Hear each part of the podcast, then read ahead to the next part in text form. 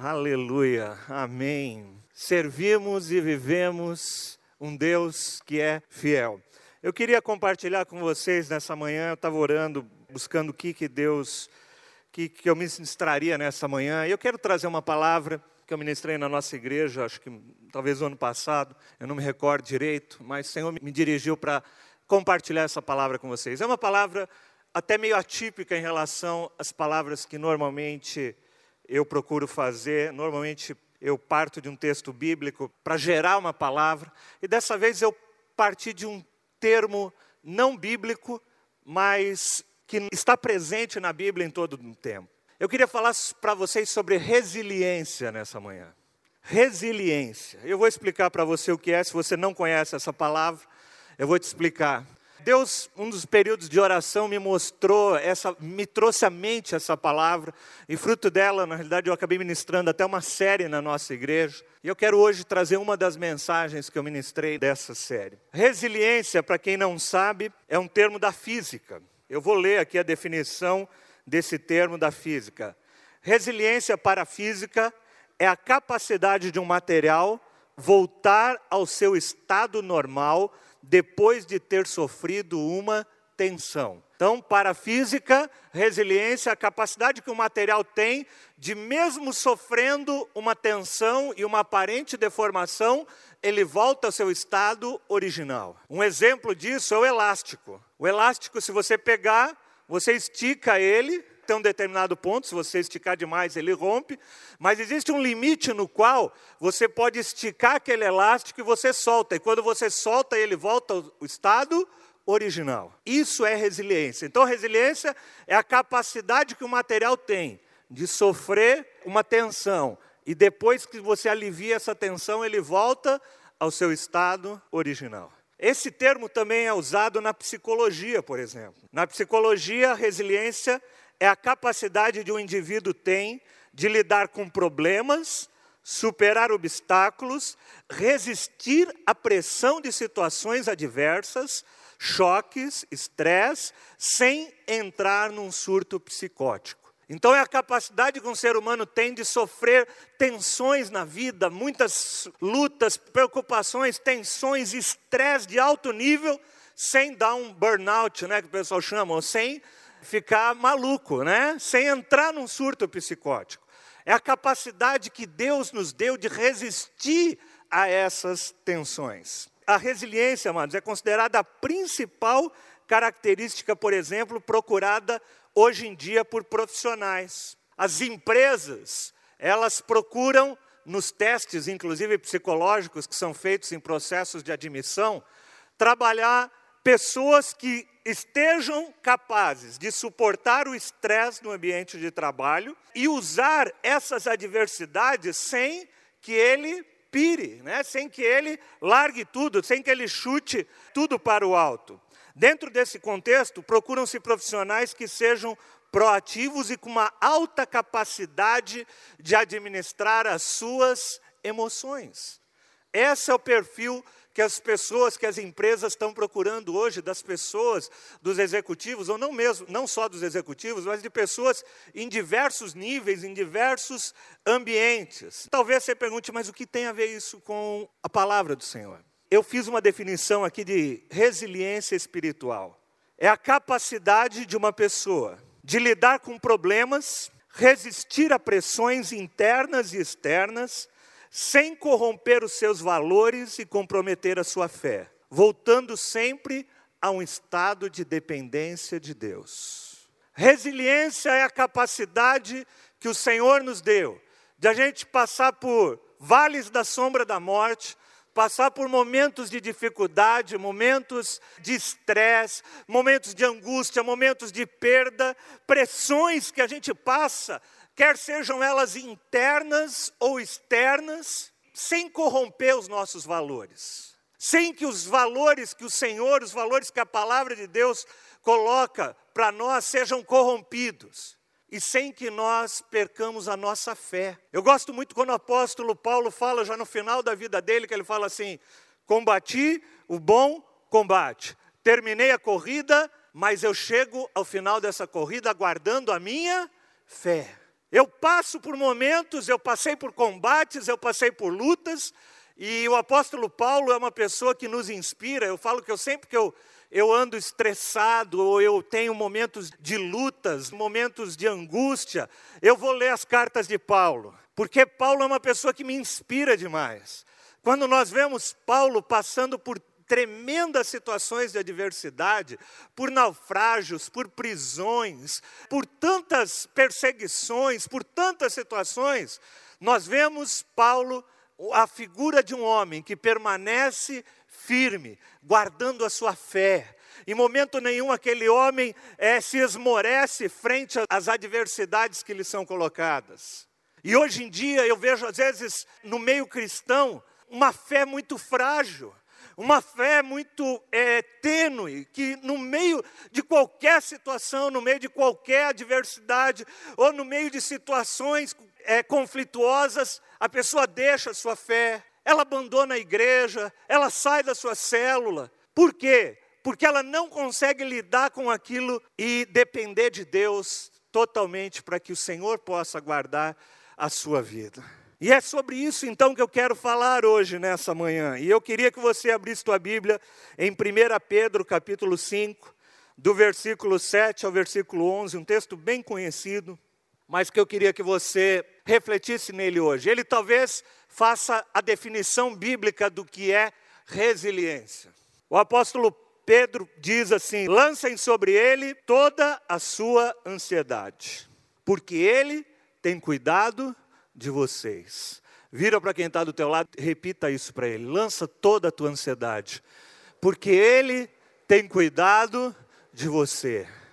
A Bíblia fala que você não pode acrescentar sequer um segundo sobre a tua vida. Para que, que você está preocupado? Deixa nas mãos dele. Aprende a depender dele. É isso que o apóstolo Pedro está falando. Lance sobre ele a tua ansiedade, porque ele está cuidando de vocês. Ele está cuidando do teu filho, Ele está cuidando da tua família. A única coisa que você tem que fazer é entregar nas mãos dele, depender e orar. Colocar nas mãos do Senhor.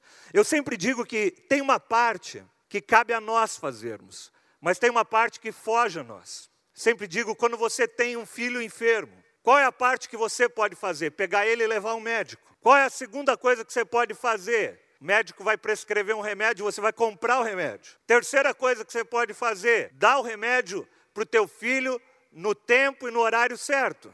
A partir daí, o que, que você pode fazer mais? Mais nada. A partir daí é o quê? Dependência total do Senhor. Senhor, está aqui nas tuas mãos, Pai. Está aqui nas tuas mãos, tu és aquele que sabe todas as coisas, tu és aquele que pode todas as coisas. Então, às vezes, nós tomamos sobre nós um fardo e uma carga que nós não precisávamos carregar. E nós ficamos ansiosos porque nós não descansamos em Deus. E aí ele fala: sejam sóbrios e vigiem. Vira para quem está ao teu lado e fala: vigia, vigia.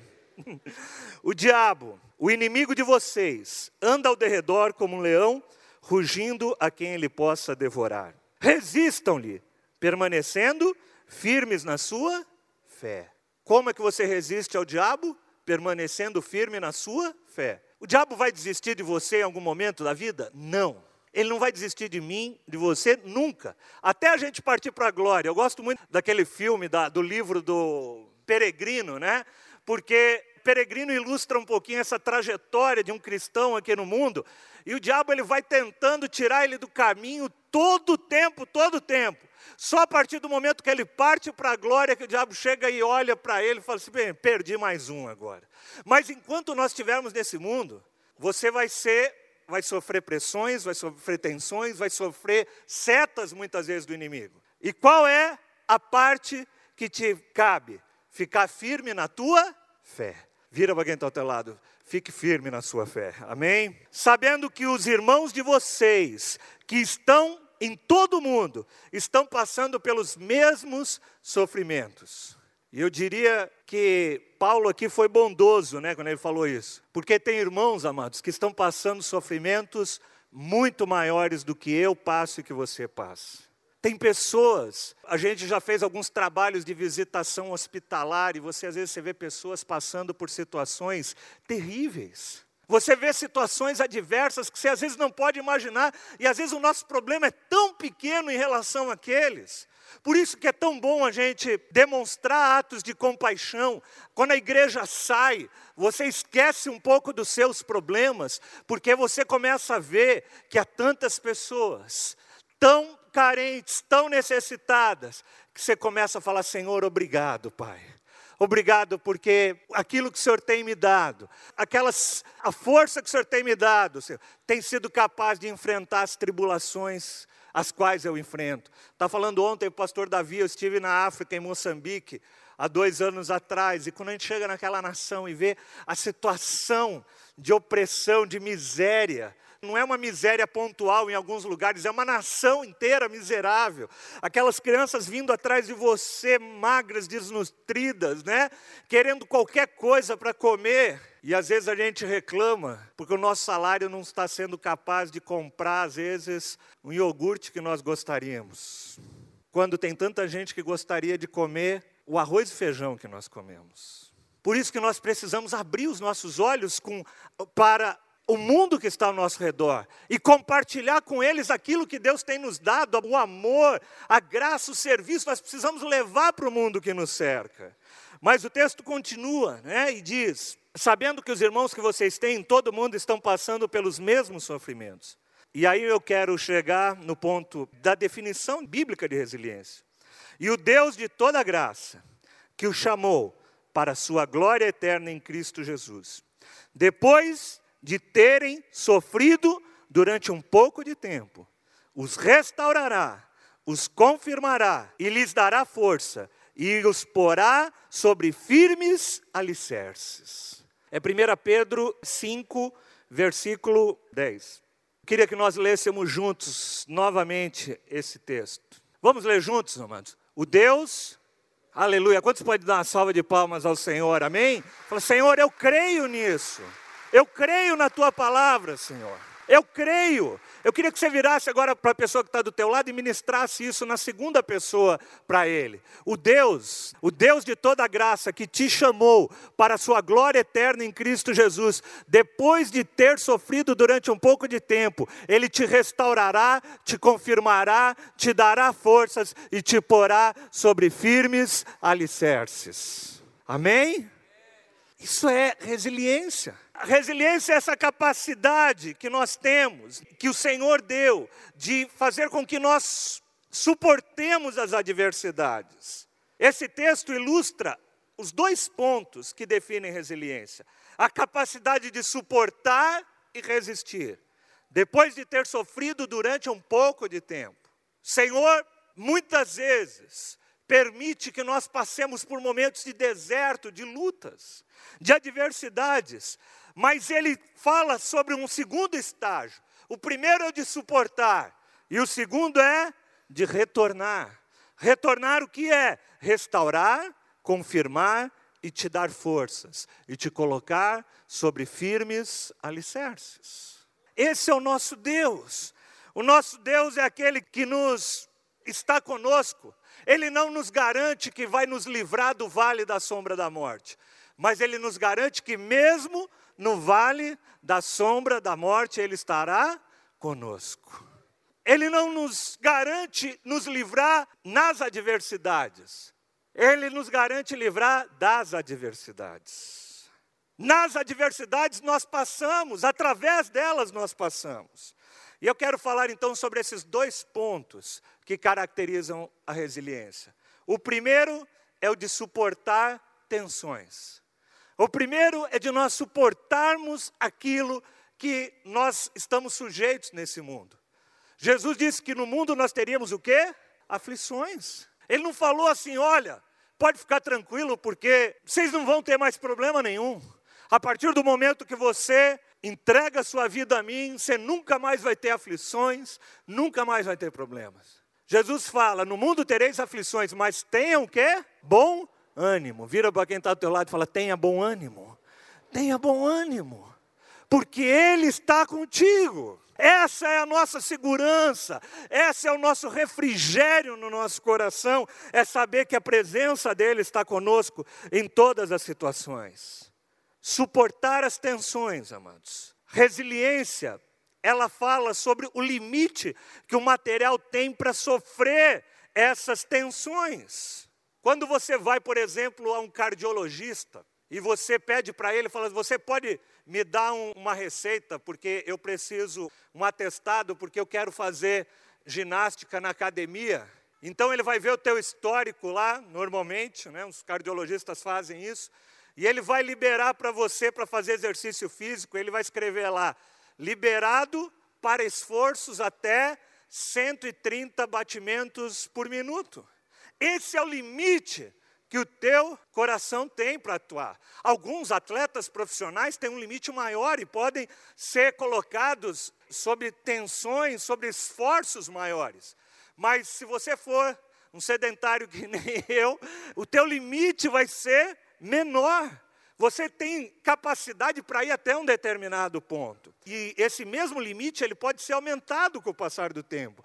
A partir do momento que você se exercita, fazendo um paralelo do exercício físico com o exercício da tua fé, Deus pode permitir que você passe por provas maiores e você permanece firme. Isso é sinal de maturidade. Como eu disse, o apóstolo Paulo é alguém que me inspira demais, né? Por exemplo, em 1 Coríntios, capítulo 7, versículo 5.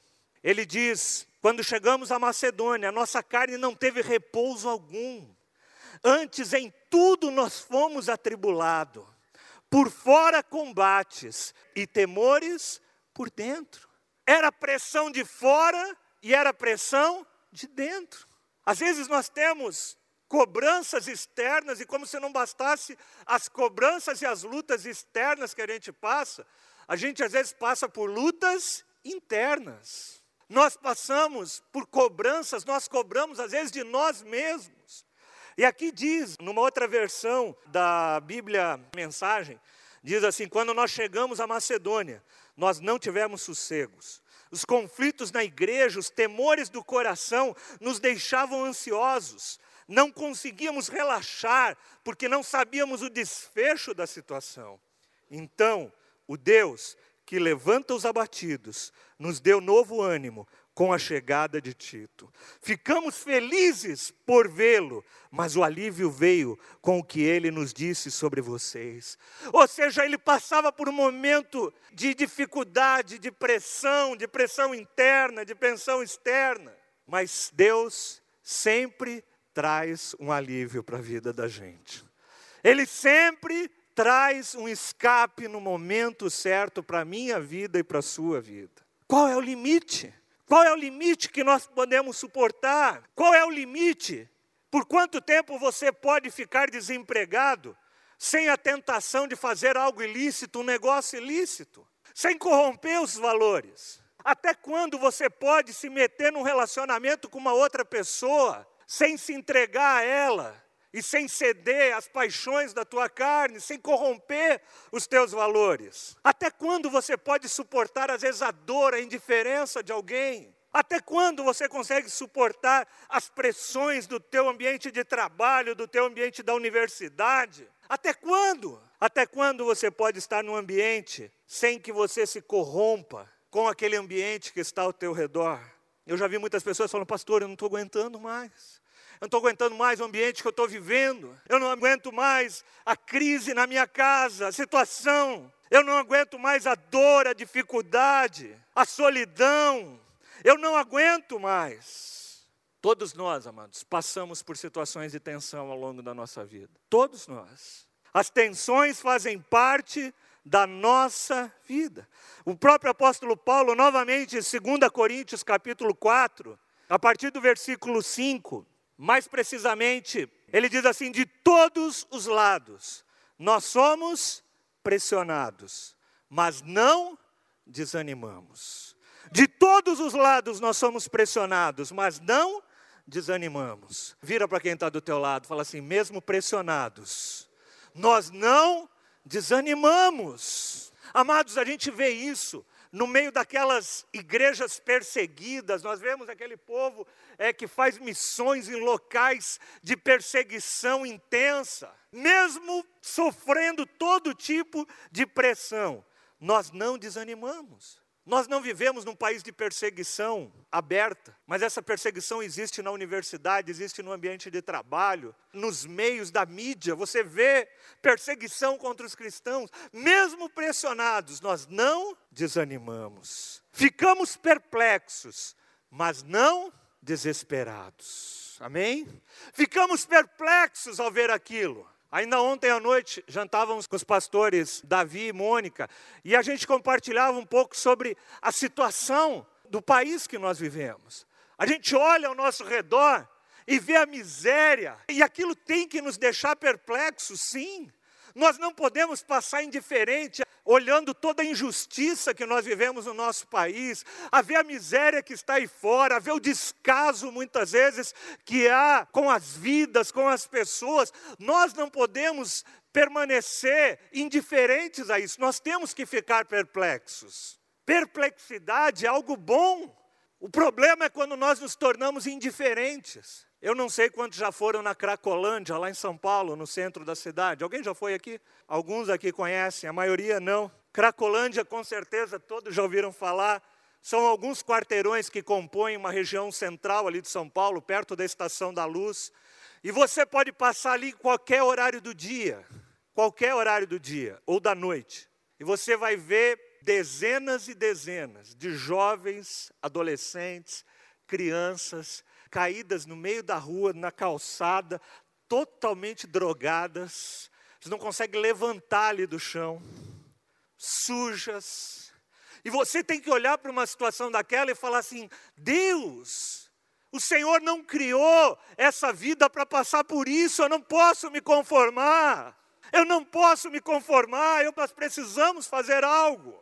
Então, o apóstolo Paulo fala assim: nós somos, ficamos perplexos, mas não desesperados.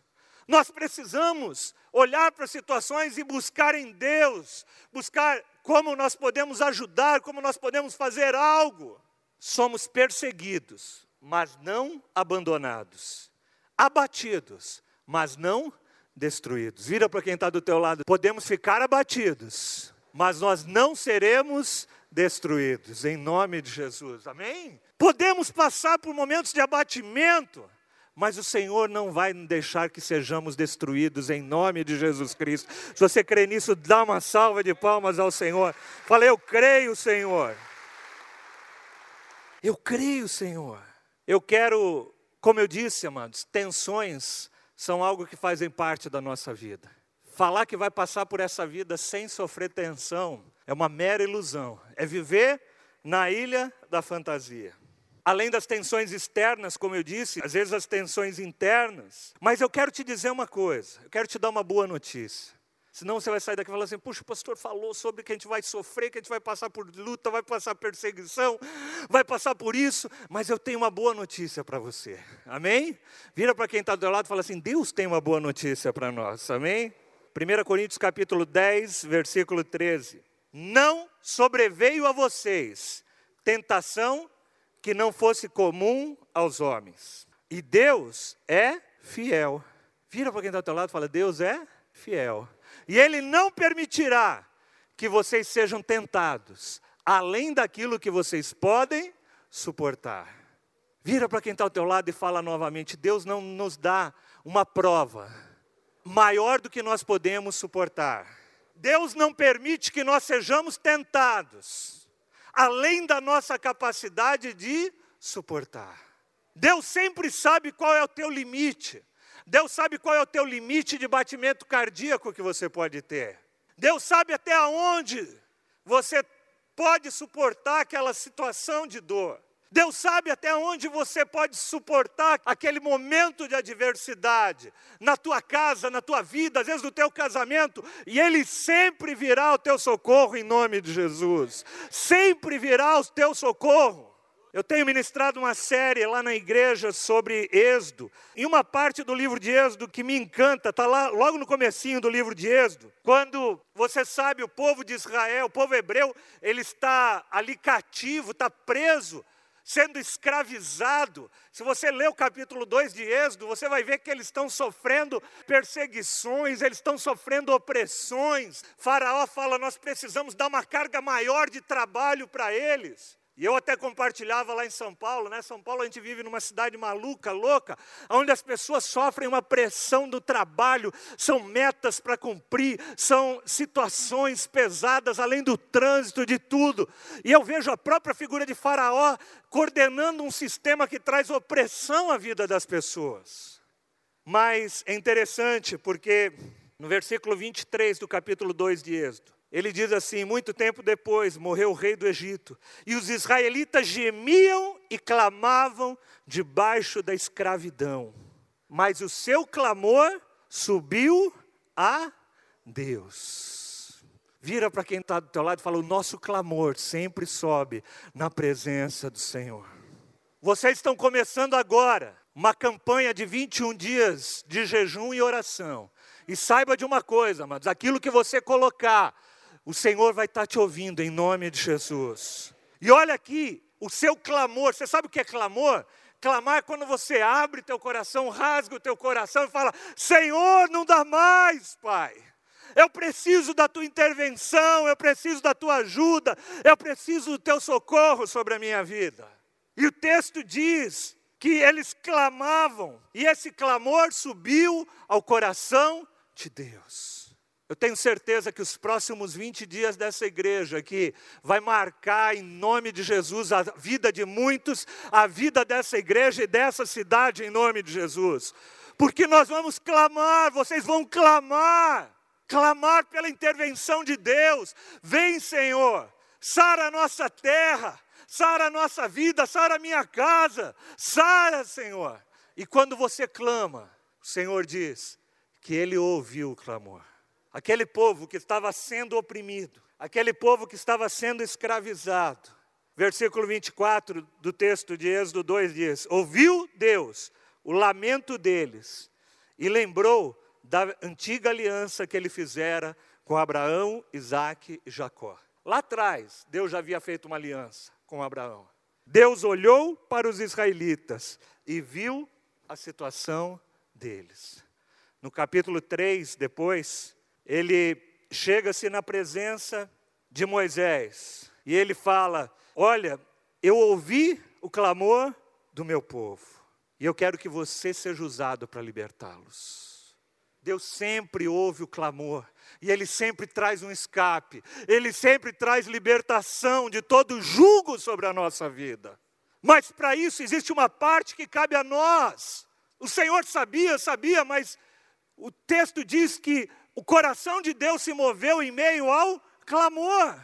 Deus parece que ele ficou esperando, falou assim: Eu quero ver até que ponto esse povo vai suportar tudo isso sem clamar a mim. E aí, quando o povo começou a clamar, Deus falou: Agora sim, agora eu estou indo ao teu encontro.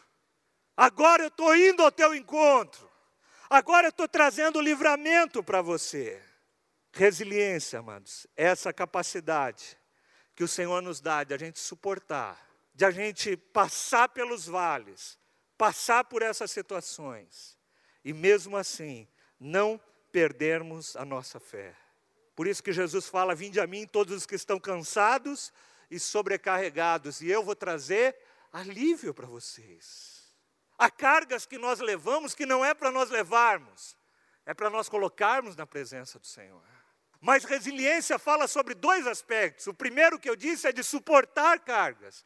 E o segundo aspecto é a capacidade de você retornar. Ou seja, é a capacidade de Deus te levar mais adiante. Sabe um exemplo clássico de resiliência? É aquele salto de vara que você vê nas Olimpíadas. Todo mundo já deve ter visto, pelo menos na televisão, em alguma foto, um salto de vara. O atleta vem com aquela vara enorme, correndo, e ele enfinca ela num determinado ponto pré-determinado, e quando ele enfinca aquela vara, aquela vara se torce inteira. E o que está acontecendo com aquela vara? Aquela vara está sofrendo um esforço tremendo, só que ela não se rompe, ela aguenta firme. E aí, quando ela volta ao estado original dela, o que, que acontece? Ela pega o atleta e leva ele adiante.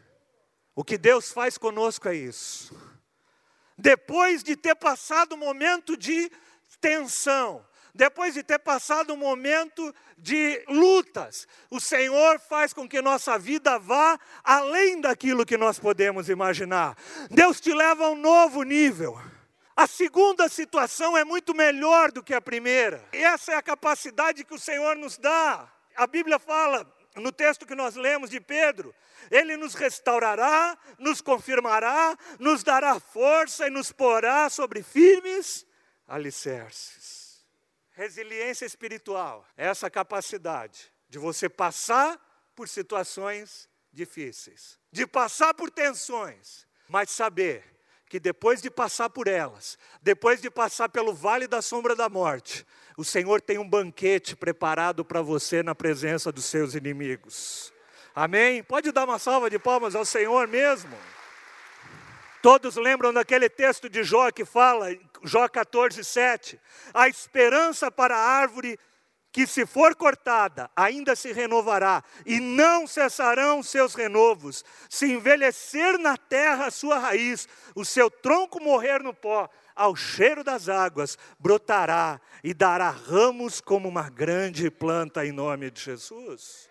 Esse é o nosso Deus mesmo caído, mesmo tombado. Sabe aqueles filmes que você assiste assim que você fala, pô, agora o cara morreu. De repente o cara levanta. É isso que o Senhor faz conosco. Ele levanta o abatido. Ele nos dá força. E a segunda estágio vai ser muito melhor do que o primeiro, em nome de Jesus. Casamentos restaurados pelo Senhor depois de um momento de tribulação se tornam casamentos muito mais sólidos do que eles eram antes porque a nossa fé é fortalecida. Queria que você me acompanhasse, Salmos 90, versículo 12 a 17. Eu gosto muito de ler Salmos. Também, Salmo é uma leitura boa para você fazer quando você está passando momentos de tensão, de luta. E você vê por diversas vezes o salmista falando: Senhor, até quando? Está difícil esse peso, está difícil essa pressão. Salmo 13, por exemplo, é um dos meus preferidos. Senhor, até quando? Você vai esquecer de mim até quando meus inimigos vão ficar dando risada de mim? Olha o quanto eu estou sofrendo. E aí ele termina o salmo falando: apesar disso, eu vou te louvar pelo bem que o Senhor tem me feito. Davi é um homem que soube passar por momentos de tensão, por momentos de luta, sem se corromper, pelo menos nesses momentos de luta. Davi se corrompeu não nos momentos de luta, Davi se corrompeu nos momentos que estava tudo bem, estava tudo certo. Nos momentos de luta, Davi se manteve íntegro e o Senhor honrou a vida dele. Salmo 90 diz: Ensina-nos, Senhor, a contar os nossos dias, para que o nosso coração alcance sabedoria. Volta-te, Senhor. Até quando será assim? Tem compaixão dos teus servos. Satisfaz-nos pela manhã com teu amor leal ou teu amor fiel, e todos os dias cantaremos felizes. Dá-nos alegria pelo tempo que nos afligistes, pelos anos em que tanto sofremos. Sejam manifestos os teus feitos aos teus servos, aos filhos deles, ao teu esplendor. Esteja sobre nós a bondade do nosso Deus soberano. Consolida para nós a obra das nossas mãos. Consolida a obra das nossas mãos. Nesta manhã eu queria que você fechasse os olhos um momento. E eu sei que há pessoas aqui que estão passando por momentos talvez de tensão, momentos de dor, momentos de preocupação, momentos de não saber mais às vezes o que fazer com determinadas situações que têm rodeado a sua vida. Às vezes você se sente literalmente, como o salmista diz, passando pelo vale da sombra da morte. Eu quero que você, nesse momento, coloque essa situação na presença do teu Deus. Lance sobre ele toda a tua ansiedade, toda a tua preocupação. Coloca o teu peso agora nas mãos dele. Talvez você esteja carregando muito peso, porque você está carregando um peso que você não devia carregar. Deus quer que você saia hoje daqui, caminhando em vitória na presença do Senhor. Deus quer que você saia daqui hoje nessa manhã, como aquele atleta que salta e vai longe em nome de Jesus. Mas para isso você precisa depender de Deus. Você precisa depender desse Deus fiel. Você precisa colocar, você precisa clamar a Ele. Fala, Senhor, vem, vem, Senhor. Ouve o meu clamor, Senhor. Ouve o clamor da minha casa. Ouve o clamor da minha família, Senhor. Eu sei que o Senhor está aí, Senhor. E eu sei que o Senhor vem ao meu socorro. Eu sei que o meu choro pode durar uma noite. Mas eu sei que a alegria que o Senhor tem preparado para mim está prestes a vir na manhã seguinte, em nome de Jesus. Coloca agora na presença do Senhor. Eu queria saber aqui quantos têm passado momentos assim, momentos de pressão na sua vida. Levanta a tua mão. Às vezes pressão no trabalho, pressão familiar, pressão interna de você mesmo. Levanta a tua mão onde você estiver. Amém. Fala para o Senhor, Senhor, Pai, isso tá, Senhor conhece o meu coração. Senhor conhece as minhas aflições, os meus medos, as minhas dores. Eu te peço agora, Pai, vem em meu socorro, vem em meu favor. Até aqui eu sei que o Senhor tem me sustentado. E eu sei que o Senhor vai me levar mais adiante em nome de Jesus. O Senhor vai fazer você superar esse momento. Pai, em nome de Jesus, olha para cada uma dessas mãos levantadas agora nessa manhã, Senhor, em nome de Jesus para cada uma dessas mãos levantadas, para cada uma delas, Senhor. Para cada uma delas eu não conheço, mas tu conheces, Pai. Tu conheces as lutas, tu conheces as dores, tu conheces as pressões, tu conheces os medos de cada um que está com essa mão levantada agora, Senhor. E eu te peço agora, Senhor, vem em nome de Jesus, restaura, confirma, coloca o Senhor sobre um firme alicerce, Senhor, em nome de Jesus, para que eles desfrutem, Pai, da tua graça, do teu amor, da tua fidelidade, em nome de Jesus Cristo.